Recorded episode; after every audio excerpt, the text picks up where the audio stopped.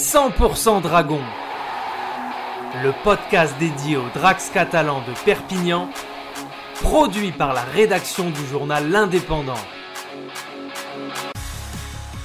La marche était trop haute pour les Dragons. Samedi en quart de finale de Betfred Challenge Cup, les Dracs ont chuté dans cette finale avant la lettre pour les meilleurs ennemis de Super League. Un rendez-vous manqué pour les joueurs de Steve McNamara face au patron de la compétition et une défaite 36 à 20, comme en 2012 et 2013, la malchance du quart de finale à Brutus s'est reproduite devant les 8500 spectateurs présents pour participer à la fête. La machine à gagner des scènes a donné une leçon de jeu, d'intelligence et de réalisme à Perpignan. Maîtrisant très bien leur temps faible, les joueurs de Saint-Hélène n'ont pas manqué les plaquages, même en reculant, ils n'ont jamais plié.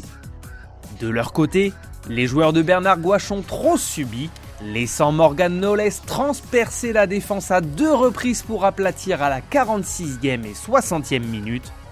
Menés 20 à 10 à la pause, les Dragons se sont toutefois consolés avec 4 essais signés d'Hudson à la 33e, Davis à la 78e et un doublé de Fouadiar à la 17e et 57e minute. Mais quand tu marques 4 essais chez toi en quart de finale, tu dois gagner pour reprendre les propos du coach catalan. Les Drax qui étaient ambitieux sur les deux trophées cette saison ont pris un sérieux coup sur la tête.